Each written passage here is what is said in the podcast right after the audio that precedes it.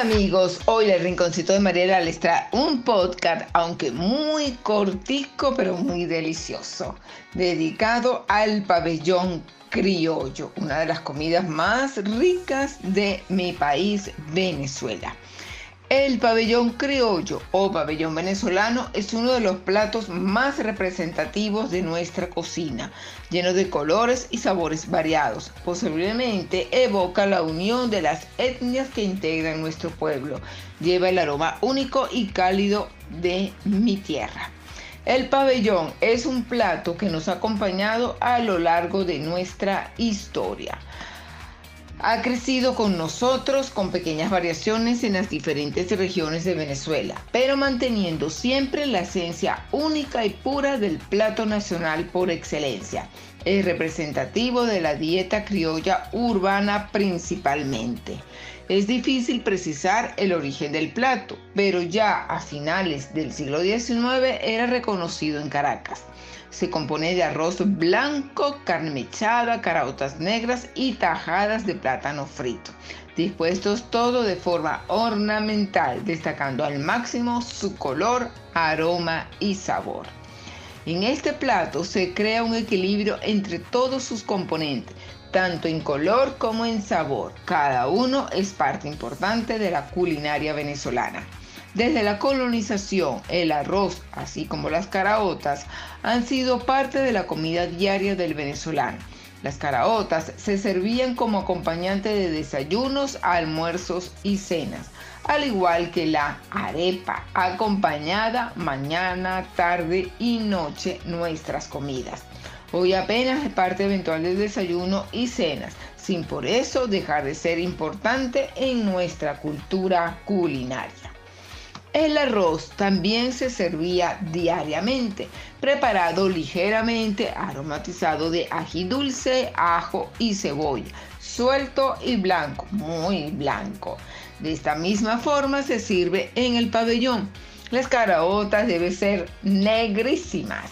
A quienes las impregna con especies como clavitos de olor, comino y un sofrito de ajo, cebolla, ají dulce, sal al gusto para su preparación se dejan cocinar en agua hirviendo que puede acompañarse con cochino ahumada o paticas de cochino troceada. Esto solo para dar sabor, pues no se presentan en el plato hasta que se vuelvan blandas y tiernas. Luego se alinean y se deja que el caldo tome una consistencia algo espesa. Las caraotas se pueden comer con caldo para un mayor sabor o si se prefieren fritas. Se pueden escurrir y freír en manteca o aceite muy caliente. También, si se prefiere, se pueden comer como un punto con un punto de dulzura aportado por papelón raspado o azúcar. Por otra parte, la carne mechada, carne de falda de res, se hierve con cebollas y sal hasta que alcance un punto de ablandamiento donde se deje mechar fácilmente. Luego se mecha a mano en trozos finos.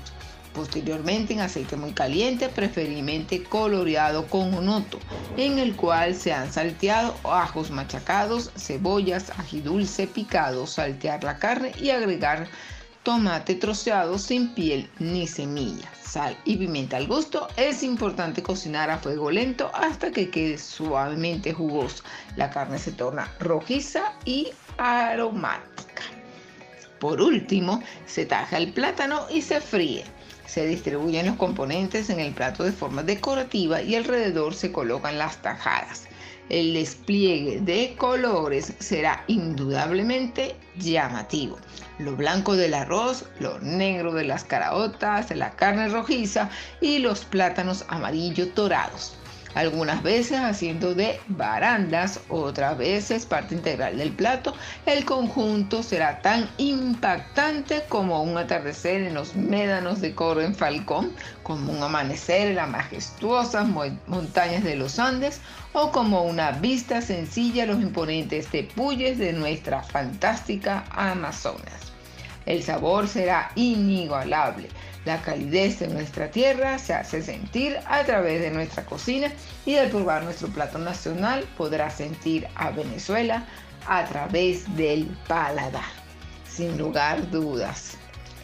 Sin lugar a dudas, amigos, uno prueba el pabellón criollo cuando vienen personas a visitar a Venezuela y se quedan impregnados de ese sabor exquisito que es el pabellón criollo y toda la comida venezolana que de verdad es deliciosa. Gracias y nos escuchamos en nuestro próximo podcast.